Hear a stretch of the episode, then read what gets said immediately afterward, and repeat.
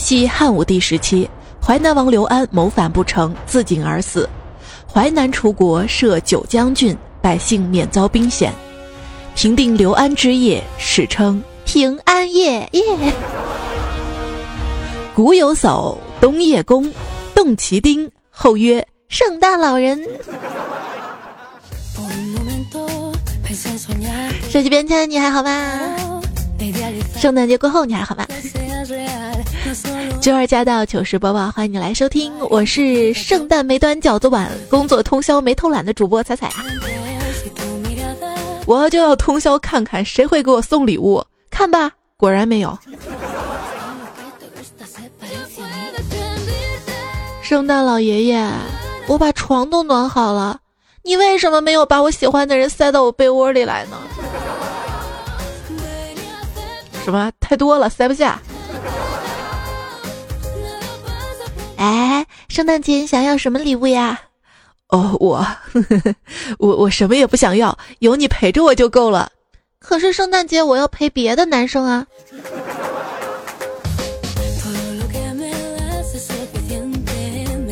那天，老板把我叫到了办公室，紧紧的抓住我的手说：“从今天开始，你成为我的生活助理，工资翻三倍，给你车，给你房，你以后要好好努力工作啊！”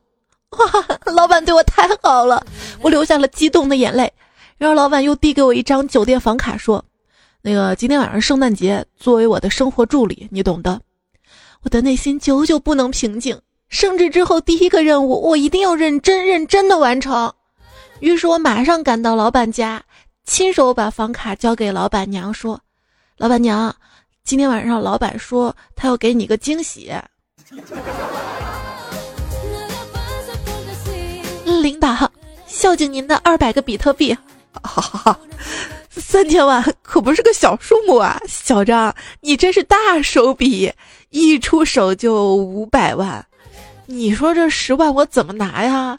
呃，这两千块钱其实我收下也没什么影响。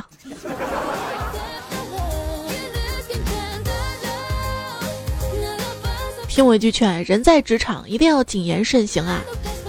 有一天，总监开车带我们集体去唱 KTV，开着开着，突然迎面跑来一只汪星人，我们当时就一惊，还好总监及时踩住了刹车，那只汪星人竟然也刹住了，于是我就哈哈大笑。哎，没想到狗还会刹车。后来我就不在那个公司干了。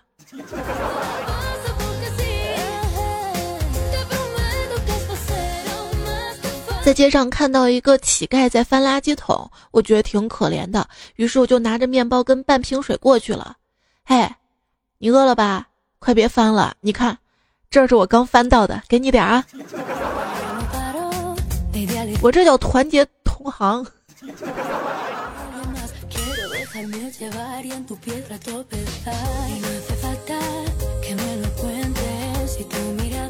哎呀，我跟你讲这事儿，我就气不过。今天就把路口那个乞丐打了一顿。他碗里的钱比我兜里的还多，银行里存的钱也不一定比我少啊。何况他有个铁饭碗，还在路口不停的炫富。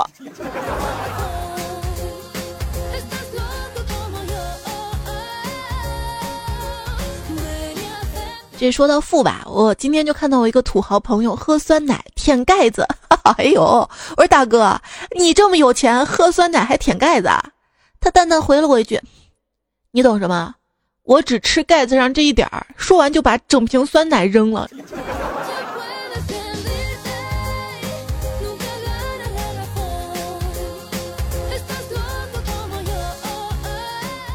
老板今天就教训我啊。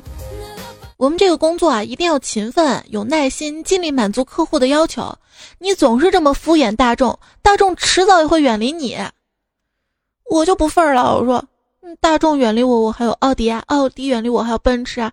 至于兰博基尼啥，我就不想了。哎，请问你是做什么工作的呀？我，我慈善业。天呐，慈善家呀，那你一定很有钱。说说你工作地点在哪儿？有空我找你聊。呃，就是工作地点不太固定的，有时候在天桥，有时候在马路。不过我还是喜欢在车站附近吧。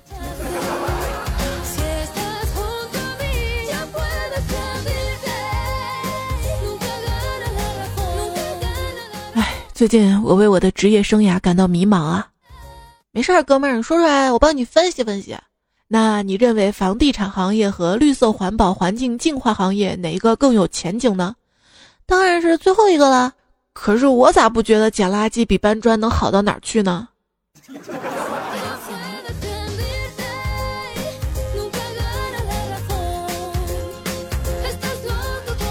什么工作呢？一开始都可能是从实习啊、学徒干起来的。我有一个同学毕业之后就去茶叶店里面当学徒，与老板娘有染，当时还笑称自己吃老板的、睡老板娘的，赚了大便宜呢。现在吧，他快三十了，他在跟我回忆这件事儿，就是，唉，肉体被老板一家子双重剥削。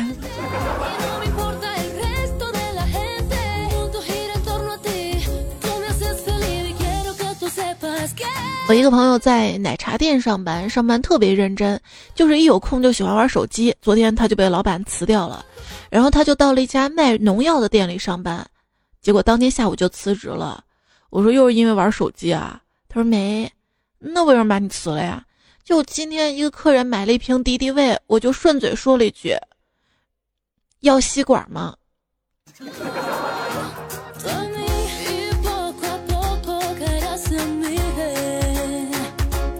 作为一个小小的店员，有时候真的很辛苦，尤其是像像前两天圣诞节这种节日哈，别人在休息在狂欢，但是你会很辛苦。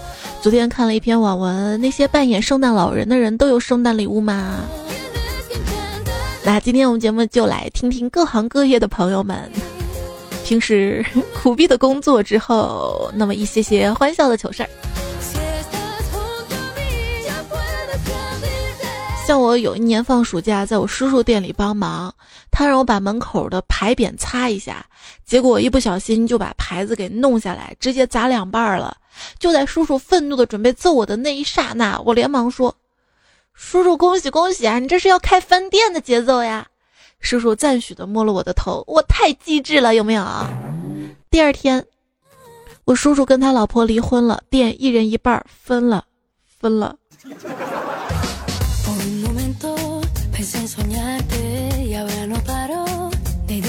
段友小如意呢是在一家宠物店里打工，那家店里各种名犬应有尽有。一天，老板就把他叫到办公室，笑嘻嘻的递给他了一盒饼干，说：“呃，听说你的专业是动物学研究。”那小如意为了证明自己对本职工作热爱，说是老板，我更擅长对各种世界名犬的研究。哦，是吗？那你刚才吃的狗粮，你说他们会喜欢吗？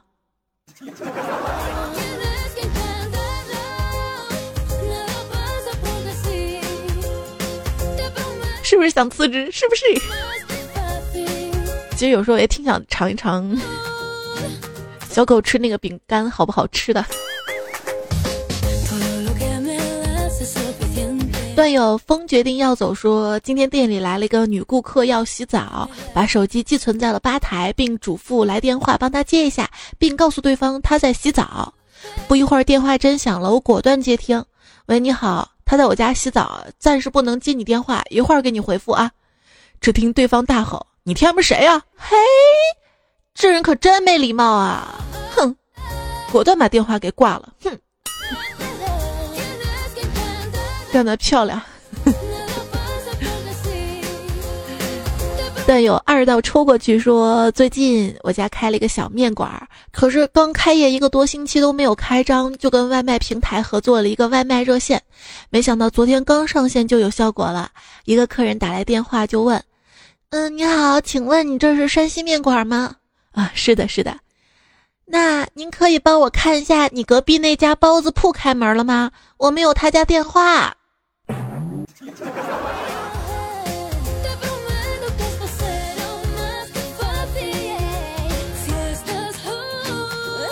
邱少红说：“之前我在一家服装店打工的时候，上班正在给橱窗展示的模特换衣服，我放在收银台的手机就响了，正好老板在收银台查账，他顺手就接了。喂，哦哦，你没有打错，我是他老板，他正在穿衣服呢。哎，老板，你是故意的吗你？”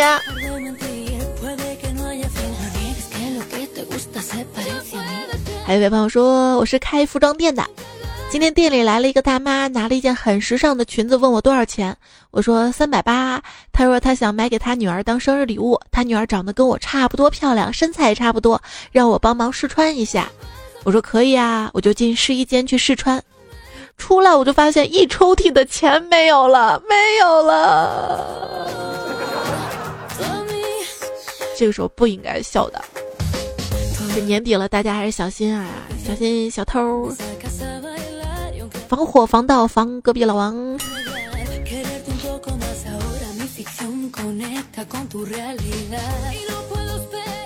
还有朋友导购一枚。今天店里进来了一对妇女，小姑娘五六岁的样子，她爸在看男装，她呢就在女装那儿乱转，然后指着一件女装说：“爸爸，爸爸，你穿这个吧。”然后他爸犹豫了一下说：“爸爸还是下辈子再穿吧，下辈子。”想穿女装，抓紧这辈子最后的时光，哎。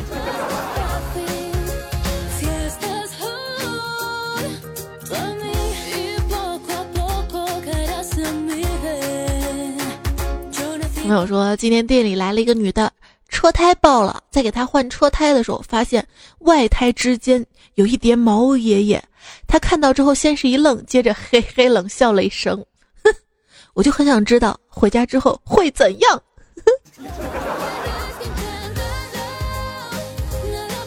对，也提醒大家快年底了，请藏好你的私房钱啊！年底大扫除的时候，我这个地方真的是神了。谁会想到私房钱藏到车胎里面？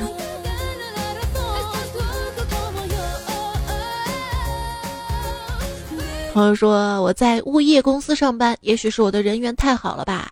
邻居大爷大妈们对我都特别热情。这不，今天张大妈给我送来了一箱鸡蛋，刘大妈给我送来了一箱牛奶。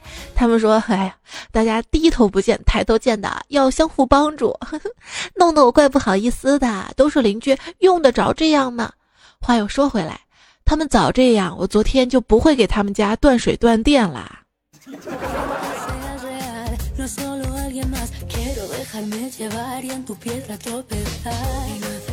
还是提醒大家啊，快到年底了，记得把水电费啊、物业费什么都交齐啊，别过年的时候咔嚓咔嚓停电了。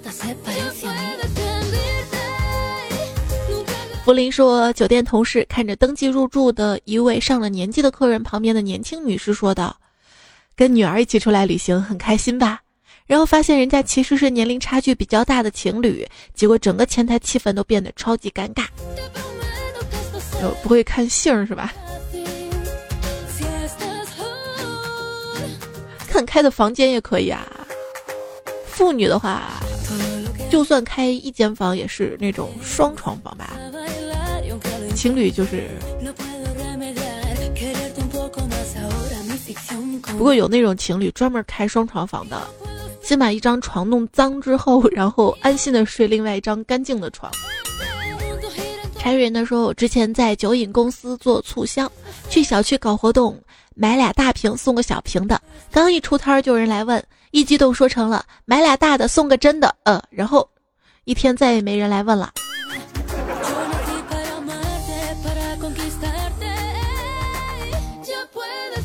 那个小区估计人流量差，人流量差。莫阳说，读大学在超市做兼职，来了一位老外，在一番比划之后，我终于明白他要润肤乳。他很开心的能跟我交流，强烈要求我做他的导购。我将他带到了买润肤乳的地方，给他介绍了好几款，他都不喜欢。最后他拿了一款美白的润肤乳，我看了一眼，跟他说这个不适合你。他说他就喜欢这个，我心里默默的吐槽：你一个黑人，多少美白乳也白不了呀。原创段子。你瞧不起人是不是啊？黑人怎么了？黑人就没有美白的权利了吗？啊？不过要我说啊，其实各个颜色的皮肤都是一种美，不需要刻意的强调健康，健康最重要。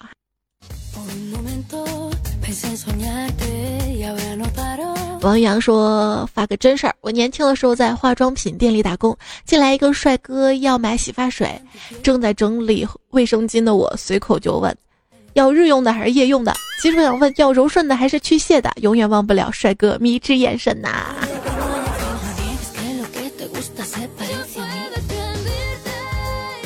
清晨乱说，毕业之后去高速路口当了收费员，结果有个老外来问路，但是我听不懂啊，可是，可是又不能失了面子啊，于是就回头说 yes yes yes，然后那个外国人就骑着自行车上了高速，呃。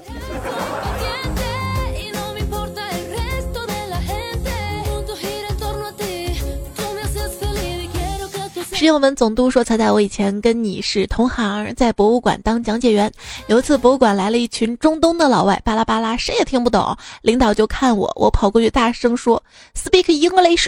这群外宾眼睛一亮，嘴唇微动，刚要说，我一看啊，还真会说啊，赶紧说 ‘Speak Chinese！’ 这群老外顿时傻眼，一脸懵逼。我向领导说：‘呃，他们不会英语。’我真是太机智了。男怕入错行。”女怕老鼠和蟑螂。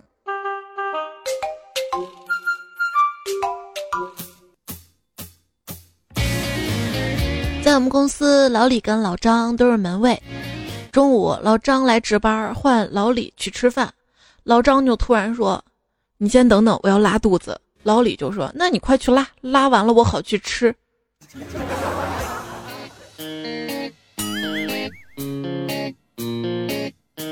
我跟朋友在工地打工嘛，有天就跟他闹了矛盾，他拿起钢管就来打我，嚯，一路追着我打，都跑出工地了，保安都拦不住。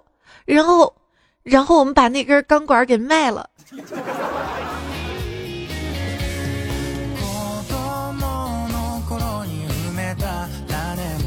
其实播报尽情吐槽，今天来听听看大家在工作当中的一些糗事儿。香草山说：“我在工地的围壁墙上写安全标语，两个小姐姐经过，一个就说‘人不可貌相’哈，另一个说是啊是啊，人长成这样，字儿竟然能写这么好看，嗯。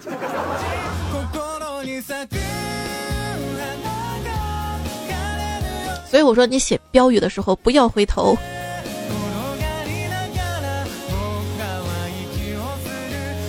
男朋友说：“我们工地的苍蝇蚊子太多了，就买了一个粘苍蝇的板子。早上一看，嘿，效果不错，黑压压的苍蝇都在上面。走过去就想扔掉换个新的，结果苍蝇轰的一下都飞了，飞了。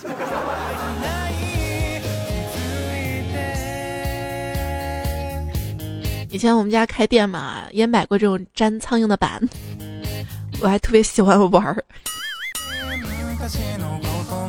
还有那种灭蚊器嘛哈，蚊子飞进去之后，我就看它还半死不活那个样子。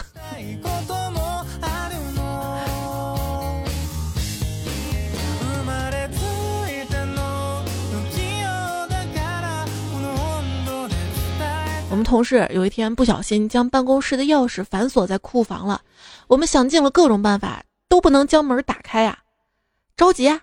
后来情急之下，我一脚给踹开了，然后领导就在会议上表扬我的果断，最后以毁坏公物为由，让我买了一个新锁给安上。表扬没有奖励的，哎。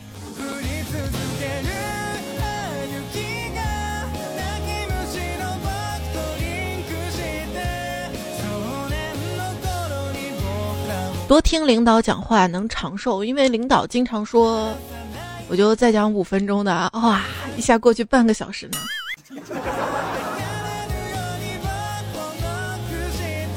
昵称矿泉水的这位段友留言说，去年夏天，公司电工集体去市里培训学习，教室很大，四台空调却只开了讲台附近的一台，热的受不了了，就要求把空调全部打开，老师就说。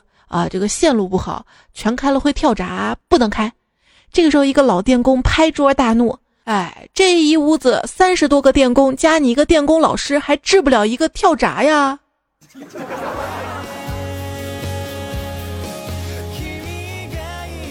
黑米说：“今天我们这儿一个小公司开业，门口摆了两长串鞭炮，还没到时辰，一直没点。”结果就让一个路过抽烟的扔的烟头硬生生的给点着了一串儿啊！抽烟啊，抽烟不好的。以前我们厂嘛，厂长就要求在厂区不能抽烟。但有一天，他在他的办公室门口发现了烟头，追问没有人承认。他这个人吧，又极端的较真，竟然花了大价钱通过 DNA 找人，终于成功的把他爸给揪了出来。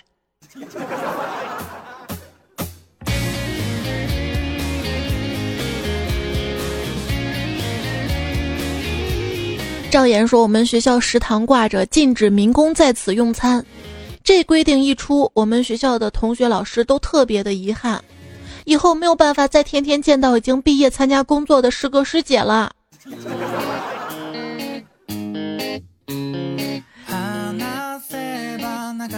夏说：“本人在建筑设计公司上班，每次一进男厕所，总看到几个扎着马尾辫的在洗手，总怀疑是不是走错了。”你说你这帮学建筑的，不能整个爷们儿点的发型啊？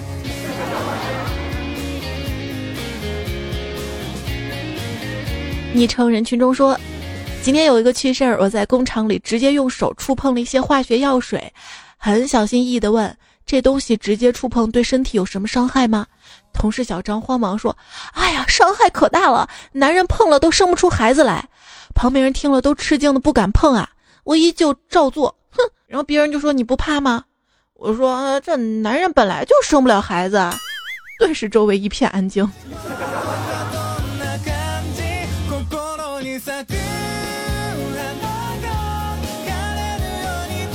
还是要小心啊！我那次就不小心把腿给弄伤了，然后就缠着那个绷带啊，一层一层的。然后第二天上班，上班从客户面前过，然后客户就小声的对我同事说。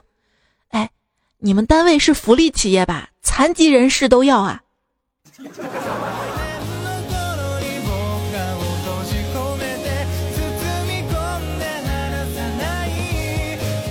有网友说：“哇，我天，人都傻了！才上了三天的班，今天老板打电话突然说他老婆生孩子了，他照顾不了公司了，直接宣布所有人原地解散。你们 TM 现在开公司跟开玩笑一样吗？我都遇到什么事儿啊？”这个正常，你知道吧？我一朋友连续已经创业了三个公司了，在两年之内。我说你那个注销了，又重新注册了一个吗？他说是是是。这最近快到年底了，我们公司的人一个接一个的离职，那感觉就好像是高三补课，而高一高二的已经陆陆续续放假回家解放了。年终奖不要了吗？应该也是没有年终奖才离职的吧。自从我们公司某个同事决定要离职了，平时跟人说话都变得刻薄了很多，完全一副管你去死，老娘以后都不跟你们这些渣渣来往的那种感觉。年前嘛，老板在年会上就跟我们说，我们公司有八个人今年任务圆满完成，过年上班之后让你们八个人的职务都提升一级。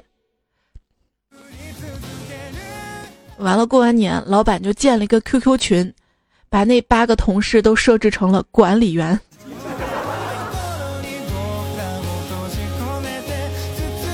核心留言说，昨天亲手写了一份年终总结交给领导，今天就被训斥了，因为他指着报告中的“二零一七即将到来”几个字儿问我：“你的报告哪里抄的？”我可以告诉他，我是从去年穿越而来的吗？不要狡辩了，不要狡辩了。所以在这里还是提醒大家，快到年底了，要写年终总结，如果是抄来的或者改来的，注意日期，注意日期，别忘了。哎，我们好善解人意的一个节目。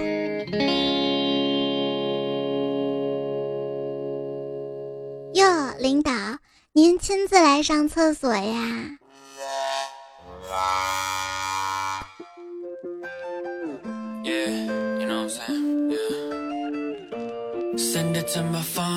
那天跟闺蜜一起逛街，路过了一家美容店，就被强行拉到了店里，各种推销，滔滔不绝，我们完全插不上话呀。消停之后，我就悠悠地说：“我没钱，我就是出来找工作的，你们这儿缺人吗？”缺缺缺缺，能能能做主播吗？延伸听到节目的是喜马拉雅的糗事播报，我是主播彩彩。我的另外一档节目段子来了，希望各位好朋友们可以在喜马拉雅上面搜索“段子来了”专辑，订阅关注。我的微信公众号是彩彩，可以投稿，还有文字版。我的微博一零五三彩彩。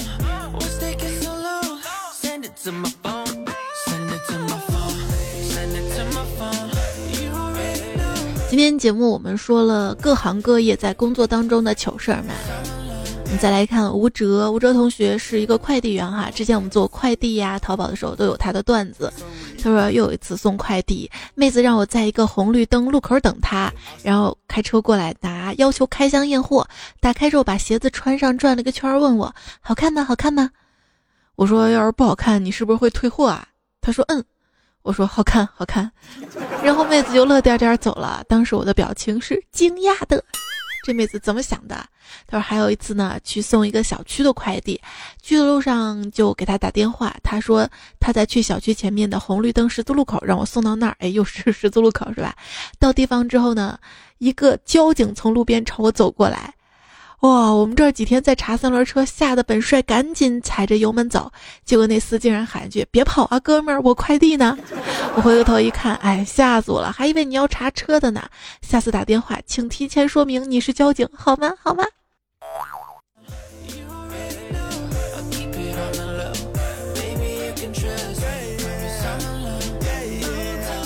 还有位朋友说，我是一个外卖小哥，今天中午我给一个按摩店送餐。有一个小姐姐点了冷面跟奶油冰淇淋，我把冰淇淋递给小姐姐，小姐姐没接吻，奶油又掉我裤子上了，她感到很内疚，就让我坐到她床上，她拿湿巾帮我擦干净。就在这个时候，你们进来了，警官，我我真的是送外卖的。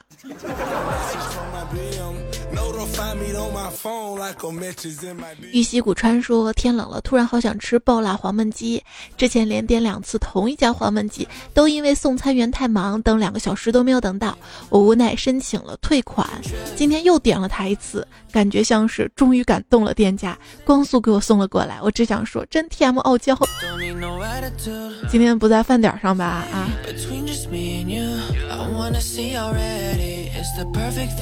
也有听说在咖啡店上班，店里有卖冰淇淋。有一天客人问我，给我来两个双球的脆筒。我说好的，两个球这样不会掉吧？我说美女，你正常拿着，不要使劲摇晃就不会掉。掉了可是要赔的哟。哦，美女，你别尝试摇晃那个冰淇淋啊。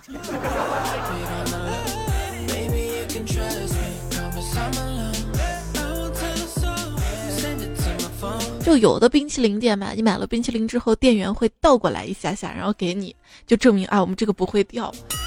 可是我平时真的不会倒着拿呀。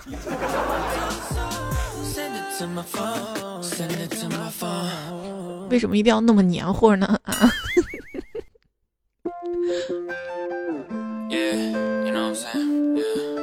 我想到一个比较恶心的事儿，我就不说了。啊不知道能给我想到一块儿不？舞动风起说：“我是修电脑的，一个顾客家中电脑中病毒了，让我上门看一下。刚出门倾盆大雨，来到顾客家已经全身湿透一半了。我帮他重做了系统，收完钱准备走的时候，他说他刚才拿衣服的时候发现衣柜里面的一个挂钩坏了，让我帮忙弄一下。一点小忙我就进衣柜修了。正在这个时候，男主人推门进来。”对我还在衣柜里，我就想问下，我处在什么情况当中？我说我是修电脑的，他会信吗？求回答，在线等。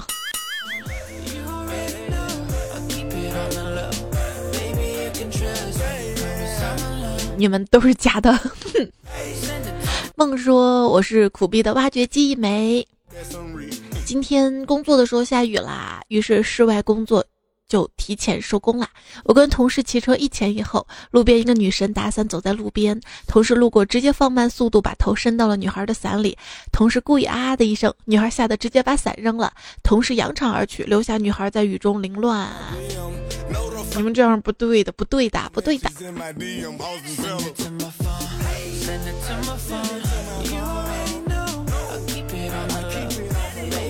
刘晨他说：“猜猜你知道吗？我是做风险投资的，家里人不理解我这个到底是做什么的，也好难解释啊。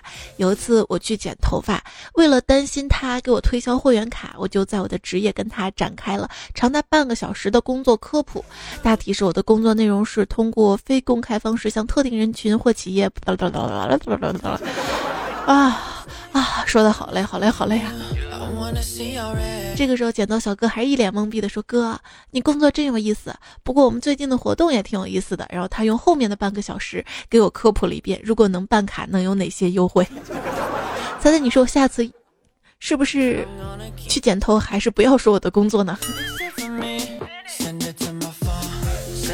我给大家说啊，他给我提供这个段子，真的是用了那么长那么长的篇幅介绍了他的工作。我看了一堆，也是没看懂。这是本年度最实诚的一个段子哈。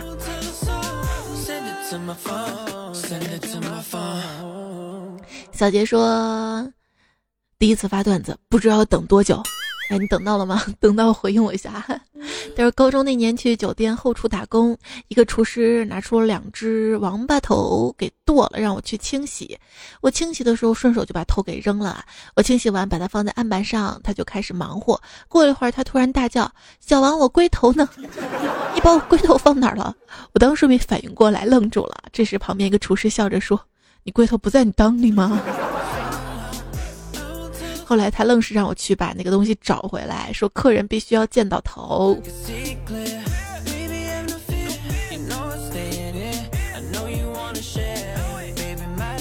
北极圈内的韩说：“我发现上班的时候不能听你的节目，因为我在室外高空作业，昨天差点笑得掉下去了，好险！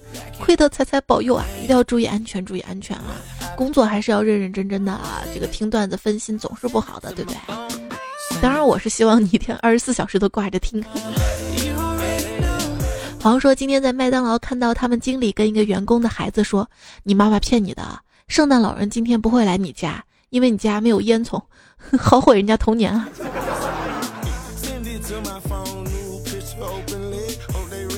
那家里总是有下水道的吧？张楠说下雨路滑，大家走路要。要小心，不要滑倒了。一大早看到好多女孩走路都不太对劲儿，八成是滑倒了。像什么情人节啊、圣诞节啊，说是什么花店老板呐、餐馆老板的生意，但终归是酒店老板的生意。人家就是过个生日，你们还要那个啥？那要年华说：“对了，彩彩，明天是冬至，记得吃饺子，要不然明天就找不到耳朵啦。如果没有人跟你包，我家饭馆有韭菜鸡蛋馅儿的，鸡蛋馅儿的鸡蛋馅儿，芹菜大葱大宗猪肉，还有我们洛阳特色的小碗汤，你来吃吧。哎呀，我要去洛阳了，一定要去品尝一下。主要今天没吃晚饭，到现在。”今天看到一个段子说，千万不要把饺子汤倒到加湿器里，否则我就在想一个问题：谁会把饺子汤倒到倒到加湿器里？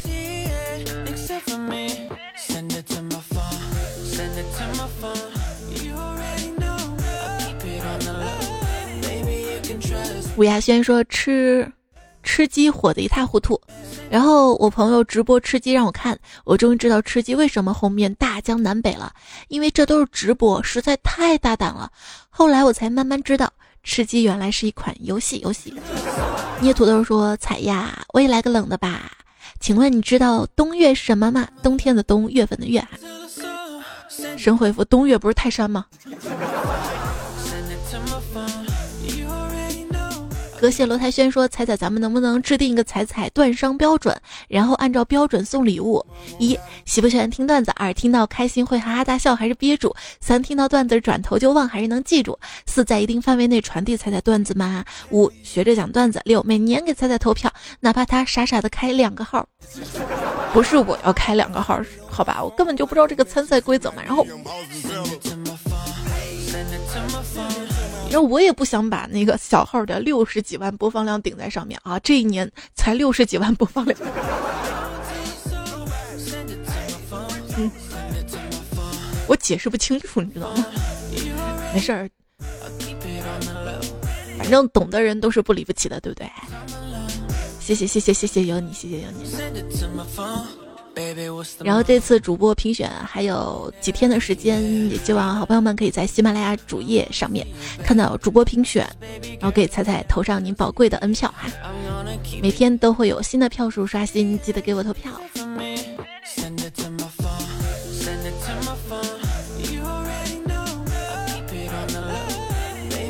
旧日的梦梦说：“从怀孕到现在，小公主已经快三岁了。每天听着你的声音入睡，有你真好哇！的宝贝儿跟迷彩差不多大哈。”圣时间主语说：“求官方给圣诞帽的，我也发了，然后才知道真相，眼泪没掉下来。我感觉我没有过圣诞节，就是过了个愚人节呀。”他还说节日快乐，我这边冬至不吃饺子，吃汤圆，还有吃了汤圆证明又长了一岁。小时候吃汤圆很开心，因为可以长一岁。长大之后心里拒绝吃汤圆，因为又要多一岁了。我还想着马上一八年了嘛，终于十八了，终于十八岁了。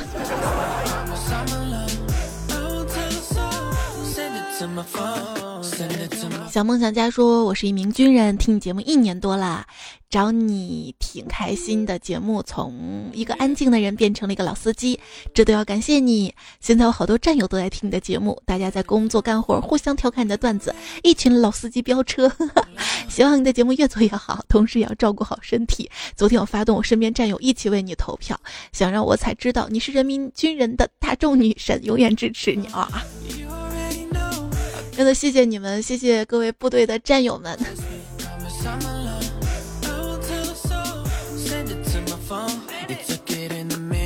以前还是弱弱的有一段军嫂梦的哈。这同样是夸人，林小诗有文采的多。我自在山间，爱饮东流水，采菊东篱下，采采坐篱前。我不要被采菊，来给我个锅。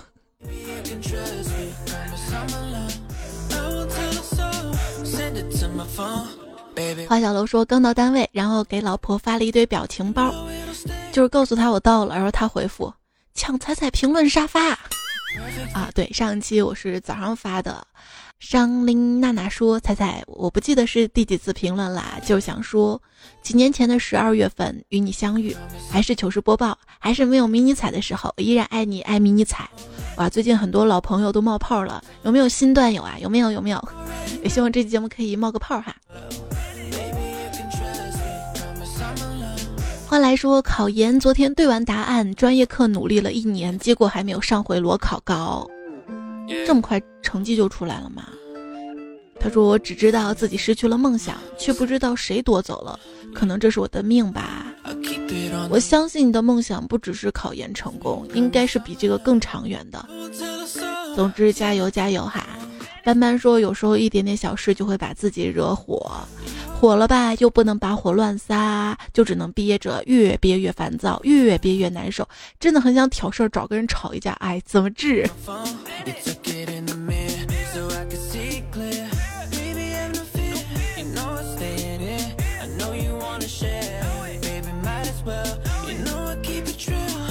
好像昨天我节目当中想说这么一句话，最后没插上哈。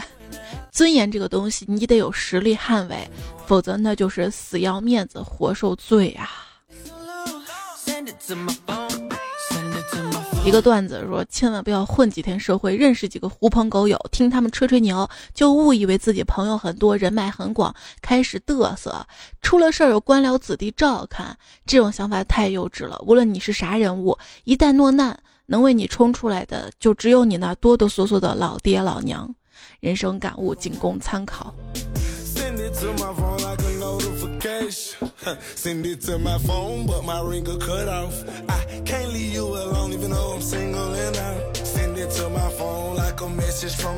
无名说：“人生不能因为一件事而绝望，但是鼓起勇气面对的时候，发现每件事都渐渐的，但是还是一件件完成了。现在算是一键成名。”这位昵称就叫渐渐碎四的朋友说：“人生短短几十年，却不能过上想要的生活，不知道还有什么意义。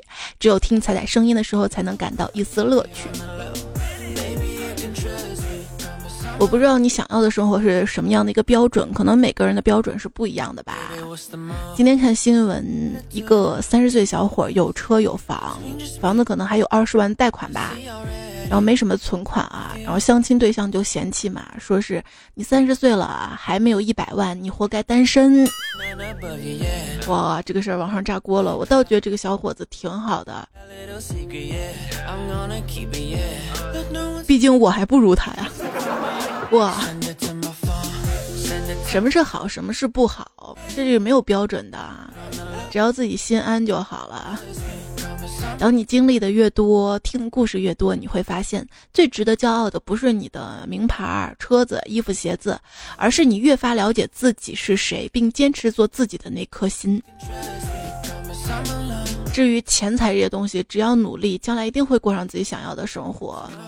给你一个奋斗的理由吧：年轻的时候不拖累生你的人，年老的时候不拖累你生的人就好了。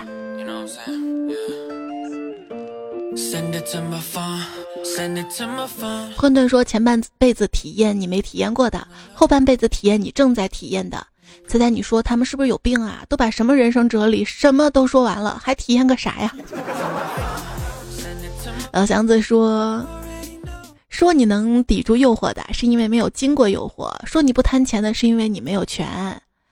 归根结底，一句话是穷让你成为一个正直的人。”这个是毒鸡汤啊，来一个没毒的吧。可能你喜欢的现在并不属于你，但是请相信，属于你的将来一定是你喜欢的。愿你看淡世事沧桑，内心安然无恙。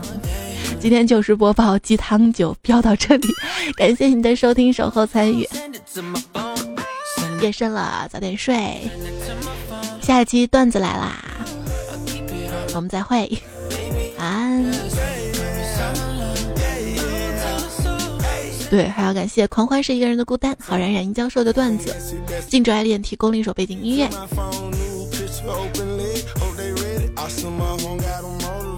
闪啦闪啦，安。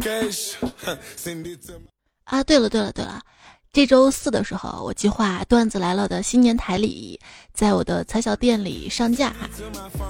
各位有想要蹭一本的朋友，可以周四的时候关注一下我的微信公众号的推送哈。公众号是彩彩，特别特别感谢我的好朋友西式深蓝哇，跟我一起。其实我们速度还蛮快的哈，我们上周上周三开始做的。今年的台历跟往年的风格有点点不一样哈。往年是那种比较可爱啊、卡通啊，今年今年换了一个我个人比较喜欢的风格，就是那种北欧简约性冷淡风，确实比较简约哈。然后加了很多的段子，不是搞笑的，是鸡汤段子。我就觉得这个不开心的时候看一看看一看，也许会带来一些正能量啊。今天就跟大家聊到这儿了哈。拜拜，拜拜。你说马蓉、马云、特朗普，到底谁是年度第一戏精呢？